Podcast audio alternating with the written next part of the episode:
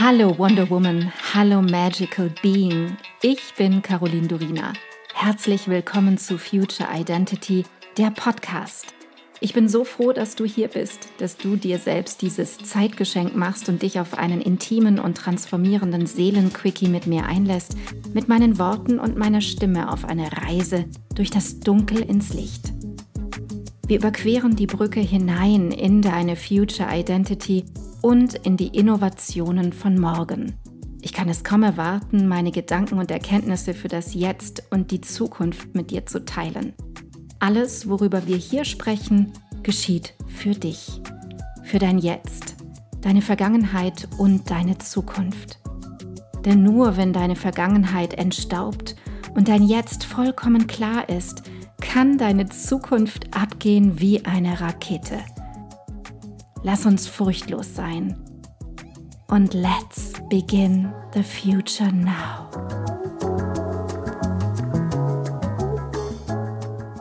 Heute geht es um Intuition. Man könnte mehrere Wochen, Monate, wenn nicht sogar Jahre oder ein ganzes Leben damit verbringen, zu erforschen, was Intuition wirklich ist, wie sie sich zeigt, wie man an sie rankommt, wie man sie aktiviert und erkennt, wann Intuition an die Tür klopft und wann es der Verstand ist. Doch starten wir heute auf dieser kleinen Reise ganz vorne, und zwar bei der Definition von Intuition.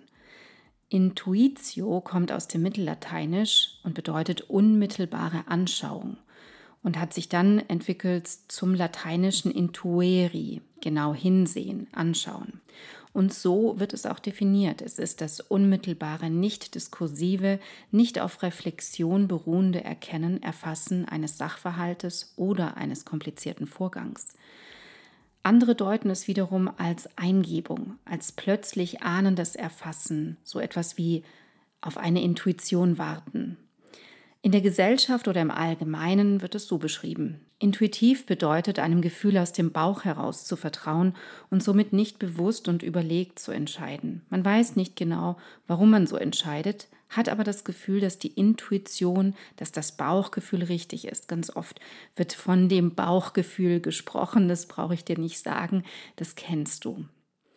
Wir können beim Thema Intuition verschiedene Blickwinkel einnehmen und heute würde ich mit dir gerne aus psychologischer, philosophischer und physisch-emotionaler Sicht verstehen lernen, neu lernen, was Intuition sein kann. Ganz wichtig. Intuition wird von uns Menschen unterschiedlich erlebt und wir erhalten unterschiedliche intuitive Impulse. Mehr dazu gibt es am Ende der heutigen Folge. Bevor wir jetzt tiefer in die psychologischen Aspekte von Intuition einsteigen, lasst uns gemeinsam herleiten, wie sich die beiden Begriffe Bewusstsein und Unbewusstsein definieren lassen. Denn diese beiden spielen auch eine große Rolle, wenn es um das Verstehen von Intuition geht. Starten wir mit dem Bewusstsein. Auch hier lateinisch conscientia, Mitwissen, bei Sinnen sein, denken. Es ist die erfahrbare Existenz geistiger Zustände und Prozesse, was das Bewusstsein beschreibt. Der Begriff Bewusstsein hat im Sprachgebrauch sehr unterschiedliche Bedeutungen, die sich teilweise mit den Bedeutungen von Psyche, Seele und Geist deckt. Es betrifft das Erleben mentaler Zustände. Erstens kann es ein Zustand sein, in dem man sich einer Sache bewusst ist, deutliches Wissen von etwas, eine Gewissheit. Zweitens, es ist die Gesamtheit der Überzeugungen eines Menschen, die von ihm bewusst vertreten werden. Dann wenden wir uns jetzt dem Unbewussten zu, dem Unbewusstsein.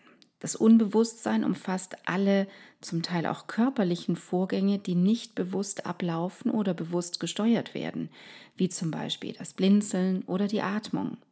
Das Unterbewusstsein hingegen stellt einen speziellen Bereich in unserer Psyche dar. Bewusst und unbewusst ablaufende Prozesse lassen sich nicht ganz scharf voneinander trennen. Das finde ich auch einen spannenden Aspekt. Es ist miteinander verwoben und sogar verwobener, als wir denken und letzten Endes arbeiten bewusst und unbewusst miteinander, wie verzahnt ineinander.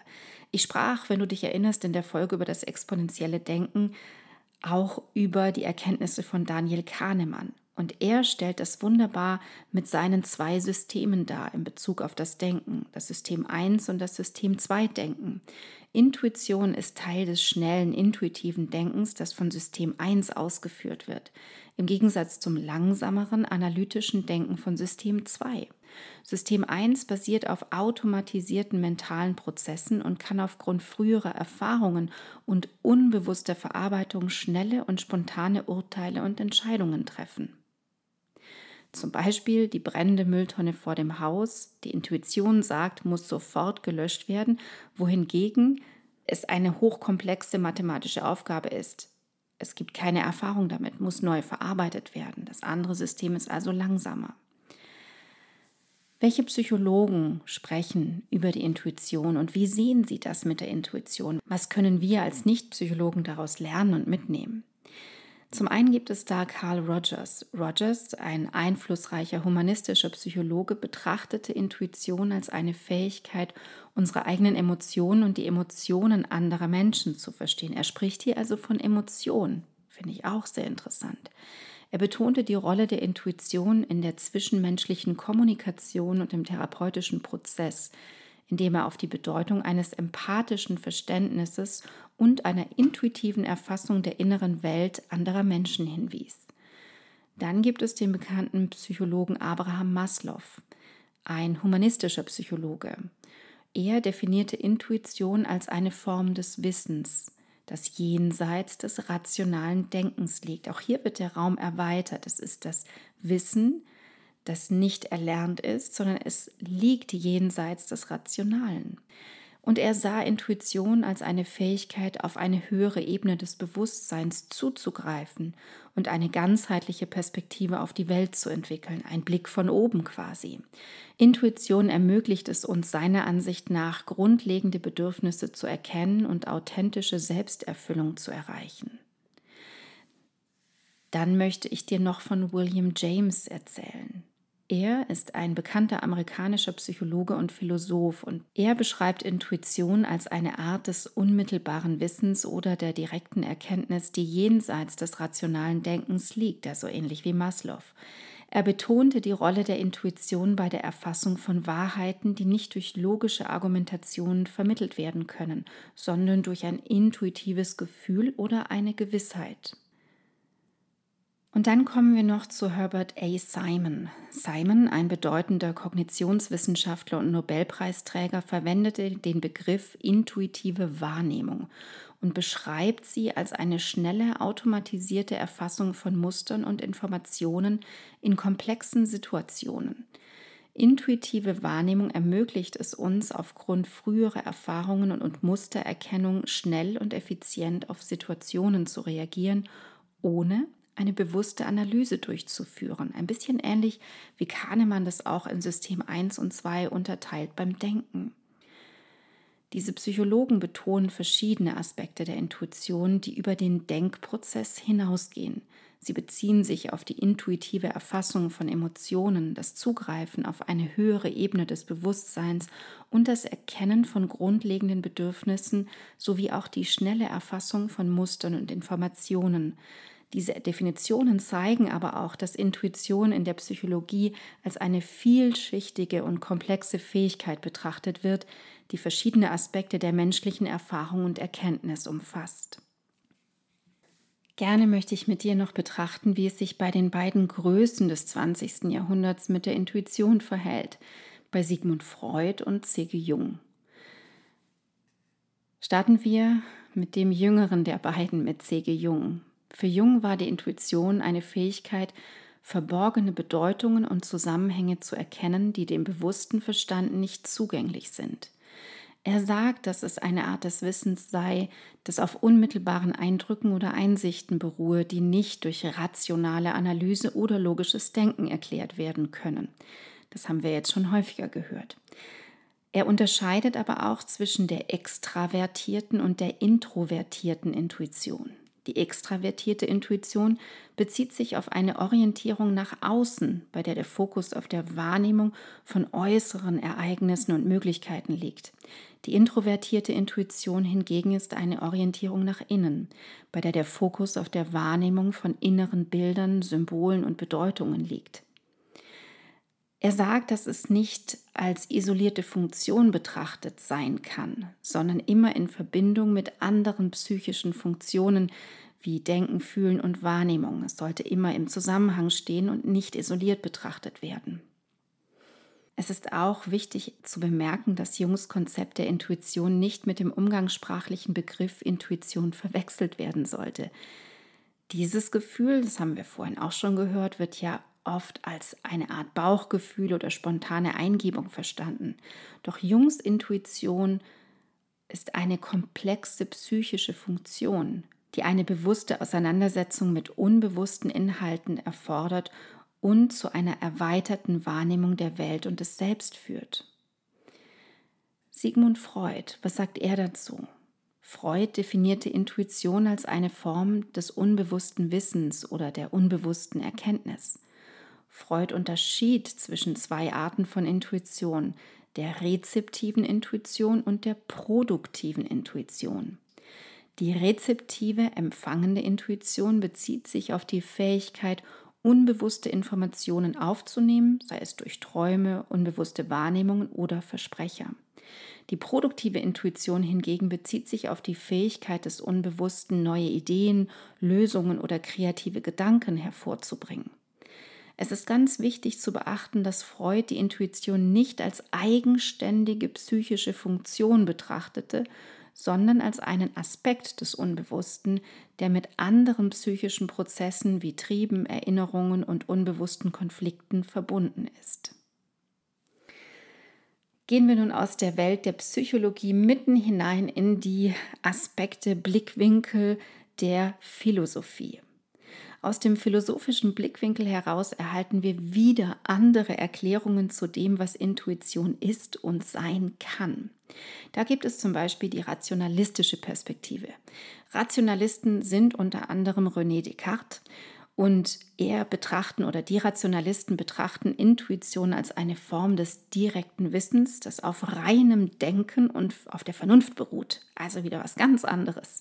Hier wird Intuition als eine angeborene Fähigkeit des Verstandes betrachtet, die unabhängig von Erfahrung oder Sinneswahrnehmung ist. Zwei Aspekte finde ich hier interessant. Auf einmal ist es gekoppelt mit reinem Verstand, aber unabhängig von Erfahrung, also nicht vorab belegt. Dann gibt es die empiristische Perspektive. Empiristen waren unter anderem John Locke und David Hume. Und sie betonen die Rolle der Sinneserfahrung bei der Entstehung von Wissen. Sie betrachten Intuition als eine Form des nicht schlüssigen Denkens, das auf Erfahrung basiert. Intuition kann hier als schnelle, intuitive Schlussfolgerung aus einer Vielzahl von Erfahrungen verstanden werden. Betrachten wir noch drei weitere Blickwinkel der Philosophie. Und zwar zum einen die phänomenologische Perspektive. Die phänomenologische Philosophie, insbesondere vertreten durch Edmund Husserl und Maurice Merleau-Ponty, betont die Erfahrung und das unmittelbare Erleben. Hier wird Intuition als direkte Erfahrung oder Wahrnehmung von Phänomenen betrachtet, die uns ein tiefes Verständnis vermitteln kann. Dann die pragmatistische Perspektive. Pragmatisten wie William James und John Dewey betrachten Intuition als einen praktischen und handlungsorientierten Ansatz. Intuition wird hier als eine Art des Erfahrungswissens betrachtet, das aufgrund früherer Erfahrungen und Lernprozesse entwickelt wurde und bei der schnellen Entscheidungsfindung und Problemlösung hilft. Und zum Schluss die transzendentalistische Perspektive. Transzendentalisten wie Immanuel Kant sehen Intuition als eine Form des intuitiven Verstehens oder der Erkenntnis von universellen Prinzipien oder Ideen. Intuition ermöglicht es uns, auf nicht empirische Weise auf bestimmte Wahrheiten oder Konzepte zuzugreifen. Diese verschiedenen oder sogar verschiedensten Perspektiven zeigen uns, dass es keine einheitliche Definition oder kein einheitliches Konzept von Intuition gibt. Das existiert einfach nicht. Es gibt Gedanken dazu, es gibt Wahrnehmung, Beobachtung. Stattdessen variieren die Ansätze je nach philosophischer oder psychologischer Tradition und Betonung und sind einfach ganz unterschiedlich.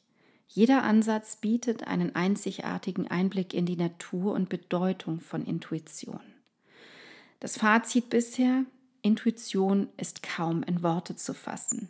Es gibt viele verschiedene Ansätze, um sie greifbar zu machen, doch es geht um das Erleben und das Leben von Intuition. Was ist jetzt die größte Herausforderung für uns Menschen mit der Intuition? Wie weiß ich zum Beispiel überhaupt, dass es Intuition ist und nicht mein Verstand? Oder anders gefragt, sind es zwei Dinge? Ist es ein und dasselbe? Sind es zwei Aspekte, die in Abhängigkeit zueinander stehen? Aber wie gehen wir als Menschen mit Intuition um? Ein bisschen der Hauptaspekt dabei ist, dass Intuition meiner Erfahrung nach auf Fühlen basiert. Und zwar nicht auf rein emotionalem Fühlen, Empfinden, sondern auf Körperfühlen. Es wurde ja auch durch einige der Psychologen schon beschrieben, dass es um den Körper geht. Es ist also nicht ausschließlich ein emotionales Fühlen. In unserer Gesellschaft ist es aber gar nicht üblich, dass wir so sehr in Verbindung mit unserem Körper sind. Es dominiert eher die Unverbundenheit, die Schnelligkeit, der Hassel. Die Verbundenheit entsteht dann, wenn wir in die Langsamkeit kommen, wenn wir uns Zeit nehmen für Kontemplation, mit uns zu sein, in der Stille sein, anstatt die ganze Zeit tun zu müssen. Wenn ich zum Beispiel frage, was fühlst du, sehe und nehme ich bei meinen Kunden oft wahr, dass es zu lange braucht, bis sie eine Antwort geben. Was ganz oft ein Zeichen dafür ist, dass die vermeintliche Intuition, die antworten könnte, nicht genommen wird, der intuitive Impuls, sondern dass das Fühlen des Körpers, und ich hoffe, ich kann es deutlich genug darstellen, über den Verstand konstruiert wird. Es gibt also kein keine direkte, spontane, impulshafte Antwort, sondern die Person wartet ab und fühlt über den Verstand. Ich glaube, so kann man es ganz gut ausdrücken. Das Fühlen über den Verstand, was konstruiert ist. Und uns Menschen dann als Gefühl, als intuitiver Impuls vom Verstand verkauft wird. Oder anders gesagt, wir verkaufen es uns selbst so. Also die konstruierte Antwort des Verstandes auf die einfache Frage, was fühlst du, versus dem intuitiven Impuls, der einfach aus dem Körper heraus wie eine Welle entsteht. Vielleicht noch am Rande, ich habe das in vielen vorherigen Folgen schon immer wieder erwähnt, aber noch als Ergänzung, warum ist es so schwer, die Verbindung zum eigenen Körper aufzunehmen? Ganz simpel. Wir leben in Mustern. Wir leben in konstruierten Mustern, die wir uns über viele Jahre hinweg angeeignet haben. Wir leben zum Teil auch gefangen in dem immer wieder und wiederholt ausgelösten Fluchtkampfmodus durch bestimmte Situationen und sind ein bisschen in der Erstarrung des Nervensystems gefangen. Wenn du dir zum Beispiel anschaust, wie es Menschen ab 50 plus in ihrem Körper geht, dann hörst du ganz oft, ich habe Rückenschmerzen, ich habe permanent Kopfschmerzen, meine Muskeln tun weh, die Gelenke tun weh. Was ist das eigentlich? Eigentlich ist das letzten Endes nur eine Verhärtung, eine Erstarrung, zum Teil auch eine Atemstarre, eine fasziale oder muskuläre Starre, die durch Unbeweglichkeit hervorgerufen wird. Warum Unbeweglichkeit? Wenn du dir vorstellst, das vegetative Nervensystem reagiert mit Starre, mit dem Freeze-Modus auf viele Situationen, die unangenehm sind, dann wird es immer fester. Alle Membrane im Körper werden immer, immer fester bis in die tiefste Schicht hinein und irgendwann entsteht dann der Schmerz. Und da gilt es auf jeden Fall anzusetzen, sich darum zu kümmern.